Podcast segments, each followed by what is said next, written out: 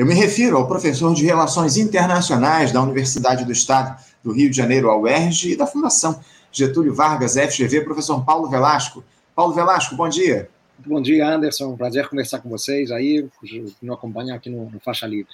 Prazer é nosso, Paulo, contar mais uma vez com a tua colaboração aqui, com a tua contribuição no nosso programa. Muito obrigado por você se dispor a fazer esse diálogo com a gente. E, e nós temos aí alguns temas muito importantes para repercutir contigo no programa de hoje, Paulo. Eu queria começar por essa tão aguardada eleição lá na Espanha no último domingo e que teve aí um resultado até certo ponto surpreendente. O Partido Popular de Alberto Nunes Feijó venceu o pleito ao conquistar 136 cadeiras no parlamento.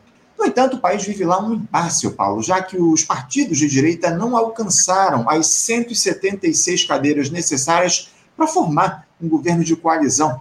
O Partido Socialista Operário Espanhol, o PSOE, do atual premier, o Pedro Sanches, elegeu 122 deputados, o que pode aí dar uma sobrevida a ele no comando.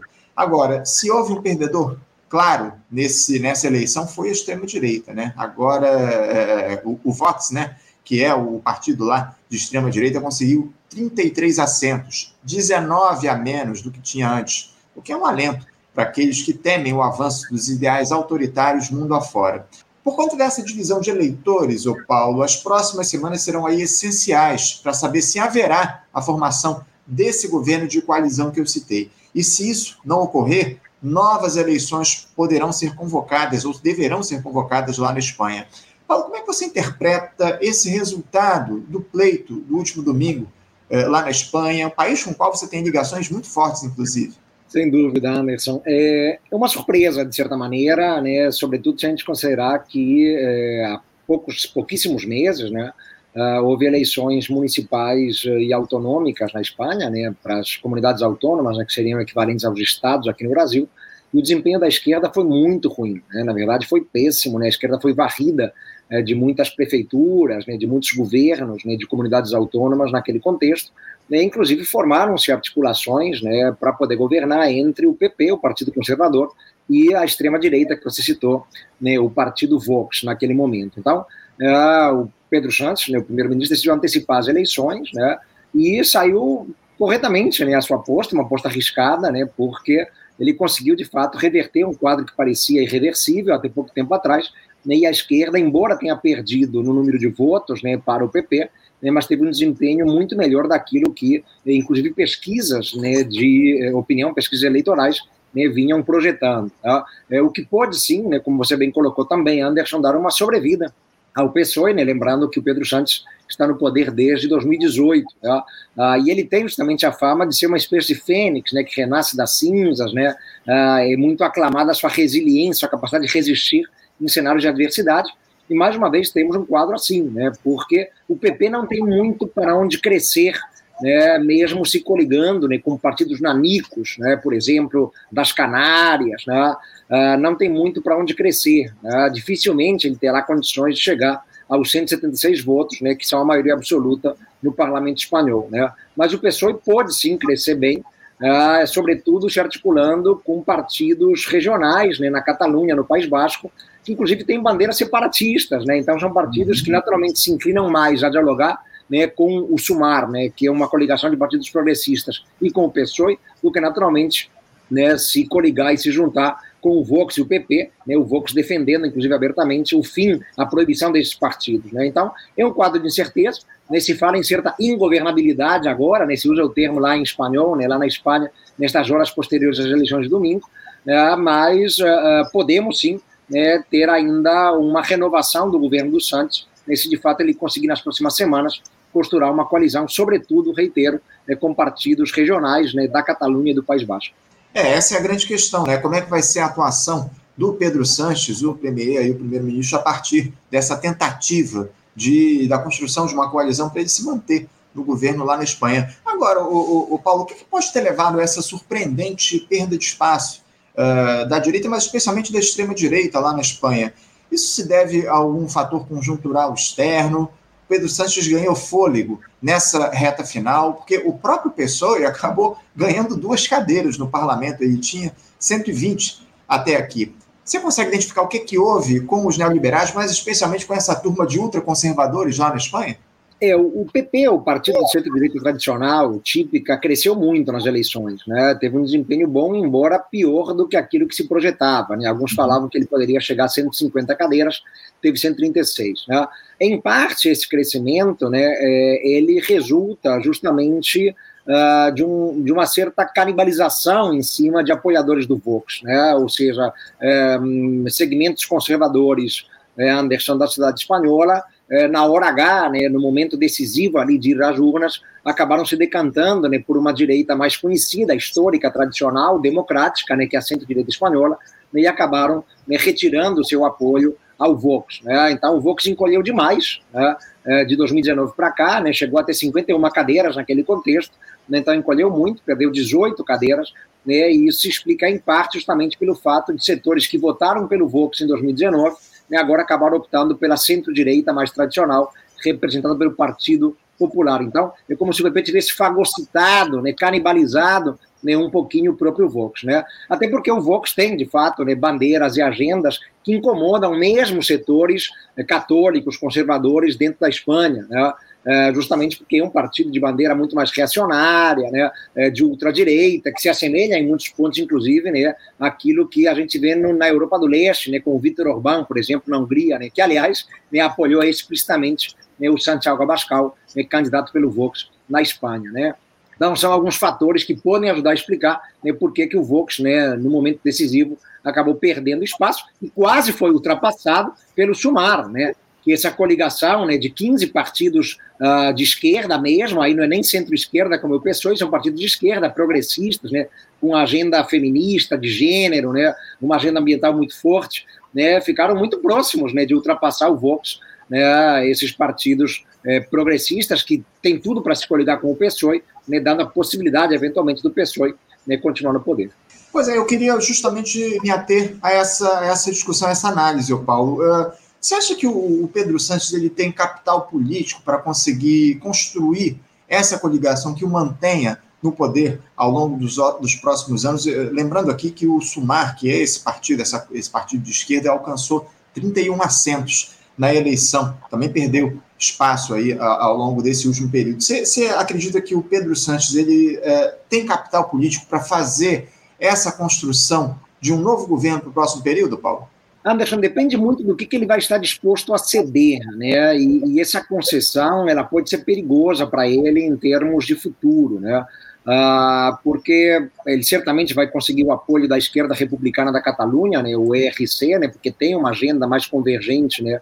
É, com uh, o que é tradicionalmente o PSOE, né? E o próprio Sumar, mas o, o Junts, né? Que é um, um conjunto aí de uh, também na Catalunha, né, de atores de uma direita separatista, esses certamente vão exigir concessões robustas. Tá?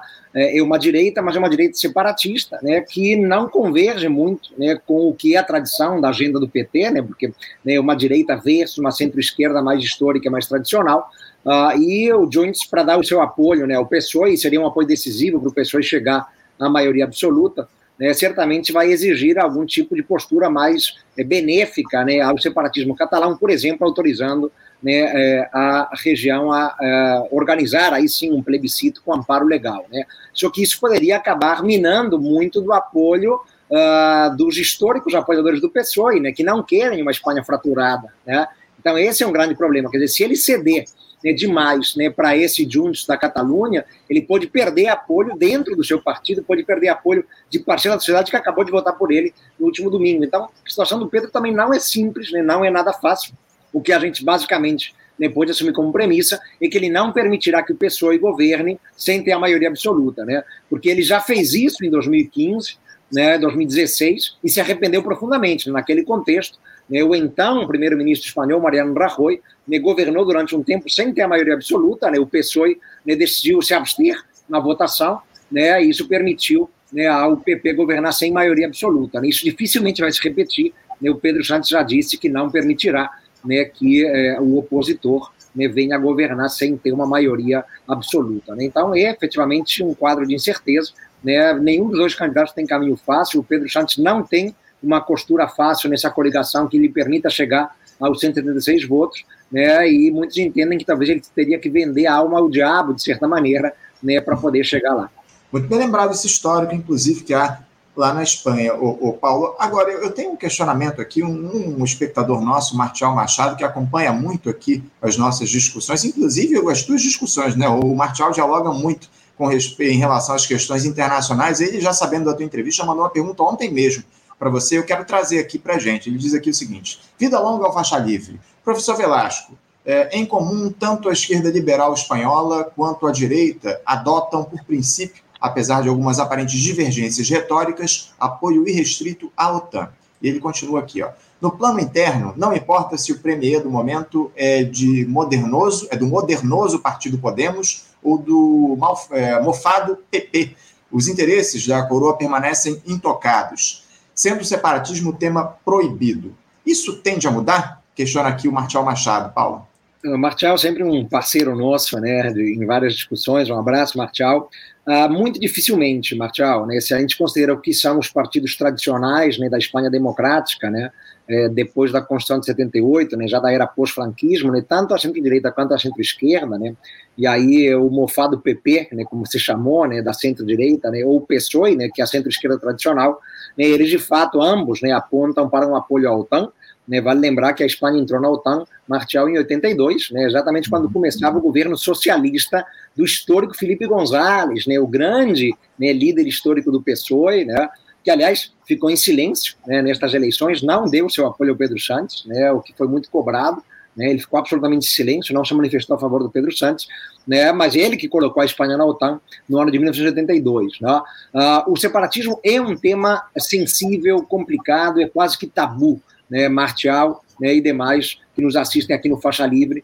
Né, é uma questão muito delicada dentro da Espanha. Né, a centro-direita a centro-esquerda, via de regra, não apoiam né, a perspectiva de um País Basco, de uma Catalunha, né, se separarem do que é, o reino espanhol. Né. Por isso que eu comentei né, há pouco né, que uh, o Pedro Santos, de certa maneira, teria que vender a alma ao diabo, por assim dizer, né, para obter o apoio dos separatistas de direita da Catalunha, né, do Jones, uh, que tem né, a questão do separatismo né, como uma questão central e tem o desejo de realizar um plebiscito, né, como foi feito em 2017, só que naquele momento sem amparo legal e constitucional, eles têm interesse em poder organizar um plebiscito, né, aí sim amparado legalmente. Para isso precisariam do apoio explícito do governo central de Madrid. Né?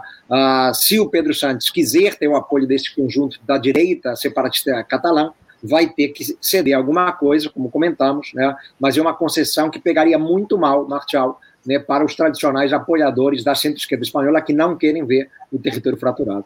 É isso, está respondido aqui o questionamento do Martial Machado. Eu queria mudar um pouquinho de assunto agora, Paulo, mas seguindo aí na Europa, porque lá em Israel a gente teve a aprovação pelo plenário do parlamento da primeira parte daquela lei que reduz os poderes do judiciário no país e proíbe a Suprema Corte de revisar decisões do governo com base no princípio da razoabilidade. Esse princípio é uma ferramenta legal em que uma decisão é considerada irracional pela Suprema Corte se o tribunal determinar que não foram considerados todos os fatores relevantes ou se não foi dado peso adequado a cada um dos fatores. Esse conceito costumava ser levado ou ser usado pelos juízes para bloquear nomeações ministeriais e contestar decisões de planejamento, entre outras medidas do governo israelense.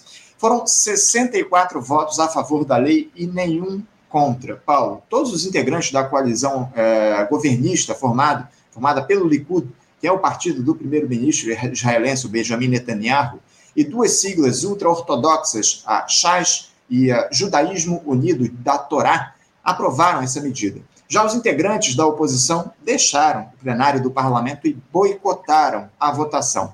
O ex-premier de Israel e líder da oposição centrista, o Yair Lapid, avisou que o seu partido, o Yesh Atid, fará uma petição à Suprema Corte para emitir uma decisão sobre a ilegalidade dessa nova lei.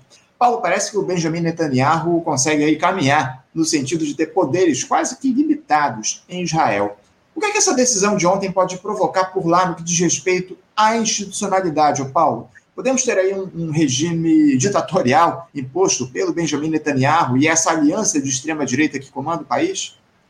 Perfeito, Anderson. Né? A volta do, do Netanyahu né, ao governo de Israel, né, depois de um curto período de tempo fora, né, traz novos desafios né, para o país, só que não mais apenas desafios agora atinentes né, à perspectiva de paz né, com a Palestina, né, ou a perspectiva de uma solução de dois estados por lá, porque já a gente sabe há muito tempo né, que o Netanyahu se opõe claramente né, e tem sido uma figura desde o final dos anos 90 absolutamente perniciosa né, para a busca de uma paz definitiva com os palestinos. Né. Agora a questão diz respeito à própria sobrevivência da democracia em Israel. Tá?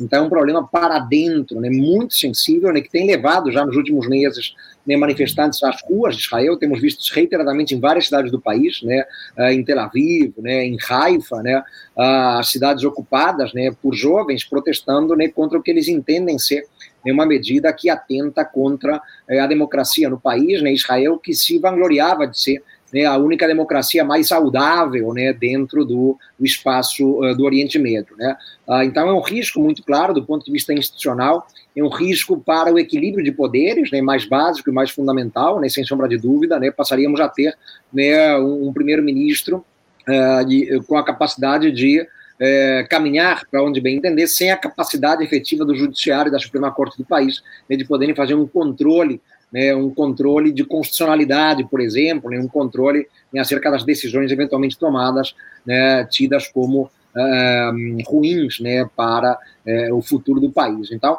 é, claramente sim, né, a, a, minha resposta ao que você colocou é sim, né, podemos estar vendo a ruína da democracia em Israel. Podemos estar vendo a ruína do equilíbrio institucional no país, do equilíbrio de poderes no país. Né?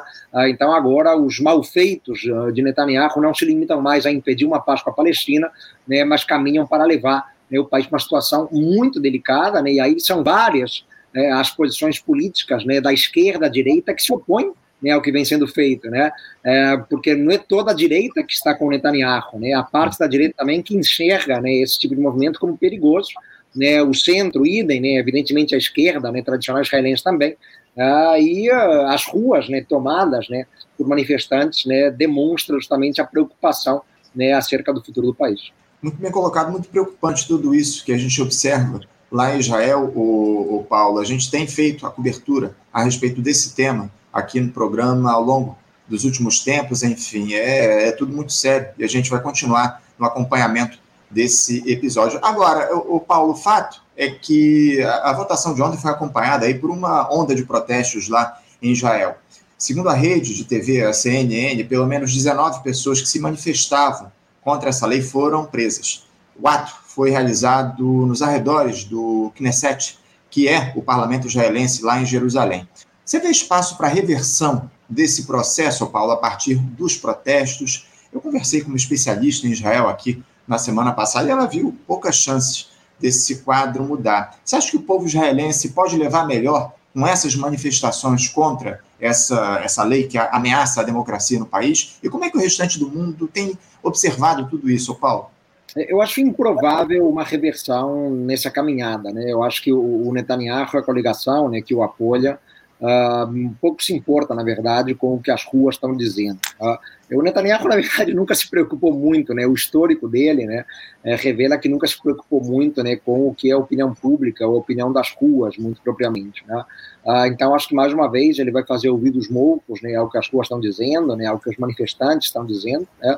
Vai reprimir, né, dentro do razoável, né, inclusive prendendo manifestantes né, que hostilizem de maneira mais é, assertiva e, e, agressiva né, o que é o seu governo né, e a sua pessoa.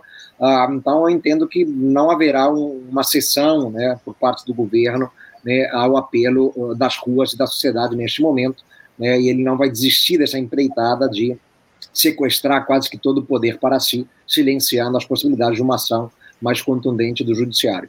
E o mundo vê com preocupação. Né? Enxergamos, inclusive, críticas até mesmo nos Estados Unidos, o que é um detalhe interessante. Né?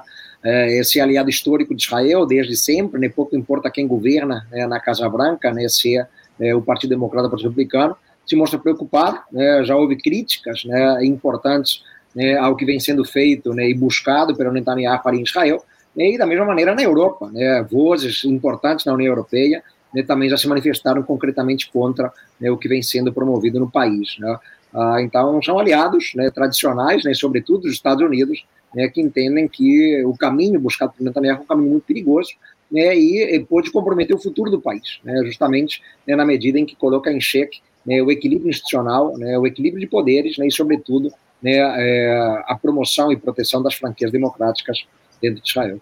É isso, a situação lá no continente asiático não anda nada fácil. Paulo, eu queria, para encerrar aqui o nosso papo, tratar também da, da situação lá no, no Peru, né, Paulo? Porque por lá houve aí uma onda de protestos na última sexta-feira contra o governo da presidente Dina Boluarte, que deixou 14 pessoas feridas, a maioria policiais, conforme indicações da Defensoria do Povo Peruana, em meio à expectativa aí de novas manifestações para pedir antecipação das eleições lá no país. Nos últimos dias, o Paulo, grupos de opositores que exigem a renúncia de Dina Boluarte retomaram essas manifestações após cinco meses. Os atos foram registrados em 64 províncias do país, são equivalentes a 32% do território peruano. Os organizadores convocaram novas manifestações aí nos próximos dias. A Dina Boluarte, o Paulo, assumiu aí o Peru no fim do ano passado, após aquele episódio envolvendo o então presidente Pedro Castilho, que nós consideramos aqui como um golpe. Essa resistência popular que a Dina Boluarte vem sofrendo, Paulo é capaz de mudar o quadro político lá no Peru?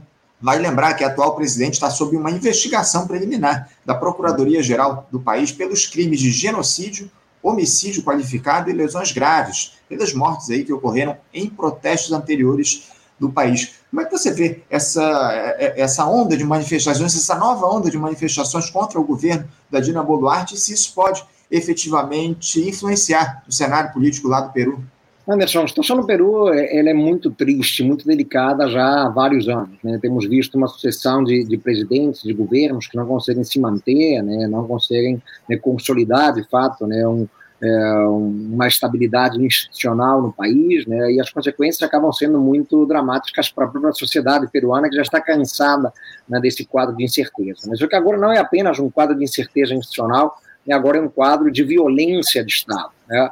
É o que a Dina Boluarte vem promovendo desde dezembro, né? é uma violência é, grave, né, que tem que ser de fato investigada, né, e ela tem que ser né, eventualmente responsabilizada pelo que está sendo feito. Né? Vimos ali um ápice de manifestações, né, sobretudo entre dezembro e março, né, dezembro do ano passado, né, justamente no contexto ali né, da saída do Pedro Castilho, né, e aí as interpretações o episódio variam muito segundo a preferência político-ideológica né, de quem analisa, mas de todos os modos né, foi um, um, fim abrupto do governo dele, né, ele assumiu naquele contexto, né, e o povo foi às ruas, né, uh, protestando, né, evidentemente, né, contra a, a saída do, do Castilho, contra o governo dele, né, lembrando que quando assumiu o poder a Dina Boluarte, ela prometia antecipar as eleições para este ano, se possível, 2023. Né, e aí, no mês passado, em junho, surpreendeu a todos, dizendo que não que não anteciparia mais qualquer eleição, né, e que se manteria no poder até 2026, né, então ficaria no poder pelos próximos três anos, né, o que frustrou demais né, e levou a essa nova onda de protestos nas ruas, tá,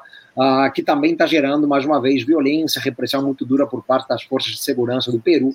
Tá, então é um quadro muito dramático. Né, eu também não vejo né, muito uh, espaço né, para essa situação se prolongar por um longo tempo. É difícil, claro, a gente antecipar o que vai acontecer, né, mas é evidente né, que ela está uh, vivendo uma pressão importante, uh, uma pressão das ruas, né, é, contra o seu governo, né, que pedem sua imediata renúncia né, e antecipação de eleições, né, uh, mas ela tenta né, se manter no poder a partir né, de um equilíbrio de força dentro do parlamento peruano. A gente sabe né, o complicado que é olhar o parlamento do Peru né, pela força histórica que tem Anderson, o fujimorismo por lá né, até hoje, né, então tem um uma força muito importante, muito contundente, né? ah, e a Dina Boluarte tenta se equilibrar aí né, em um conjunto de forças políticas ah, para se manter no poder, né? Mas ah, o que de fato se faz mais urgente é que essa repressão, essa violência do Estado né, contra os manifestantes, tá? ela seja mais brevemente eh, interrompida, né, para que não tenhamos eh, cenas dramáticas como tivemos, repito, ali no período entre dezembro e, e março, né? é um quadro de incerteza nacional, né, de incerteza acerca do que vai ser o governo dela daqui para frente, se de fato ela vai né, se manter a ferro e fogo no poder, né, reprimindo tudo e todos, né, que o que ela diz que vai fazer, né, e se de fato a população vai ter fôlego para continuar nas ruas né, pedindo a renúncia da Dina, né, ou se eventualmente vai acabar né, baixando os braços né, e cedendo à repressão do Estado. Então, um cenário de de incerteza e o que é mais triste num cenário de violência, Anderson. Uhum.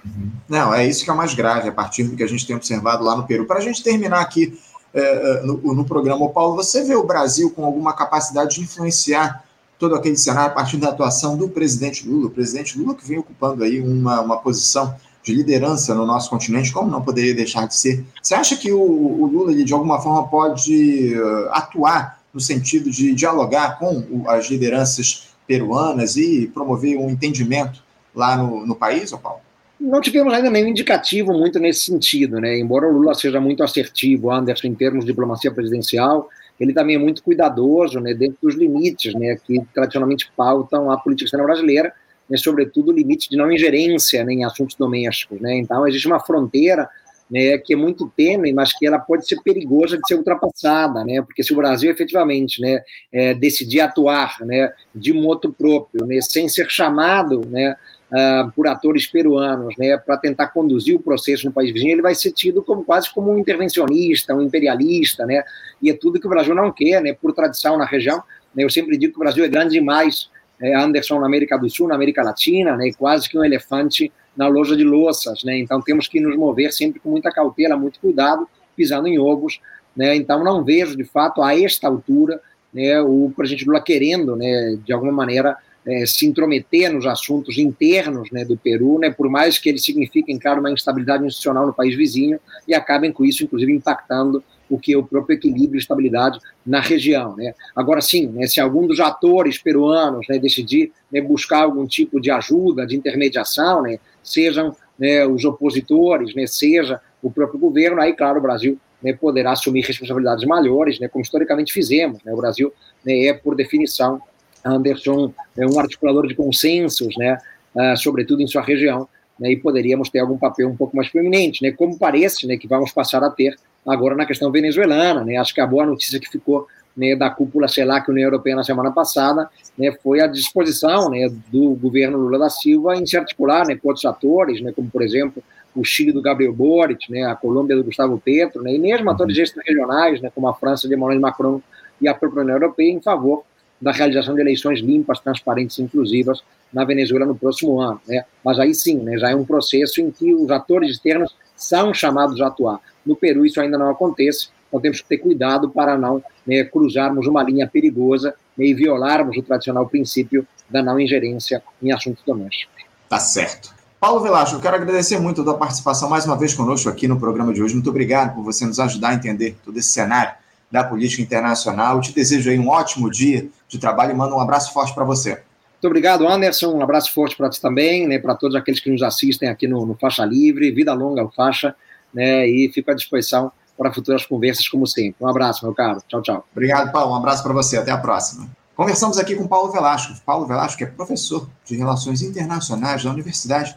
do Estado do Rio de Janeiro, a UERJ, e também da Fundação Getúlio Vargas, FGV, que sempre nos ajuda aqui, contribui nosso programa, no diálogo a respeito das questões internacionais aqui no Faixa Livre.